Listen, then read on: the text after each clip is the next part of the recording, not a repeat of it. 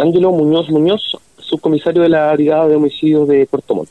El día de hoy fuimos solicitados por el fiscal de turno, doña Lorena Mesa Torres, quien dispuso la concurrencia de la Brigada de Homicidios hasta el sector de Cañita, esto es en la comuna de Los Muermos, por cuanto se había encontrado una persona fallecida en el interior de una, de una empresa.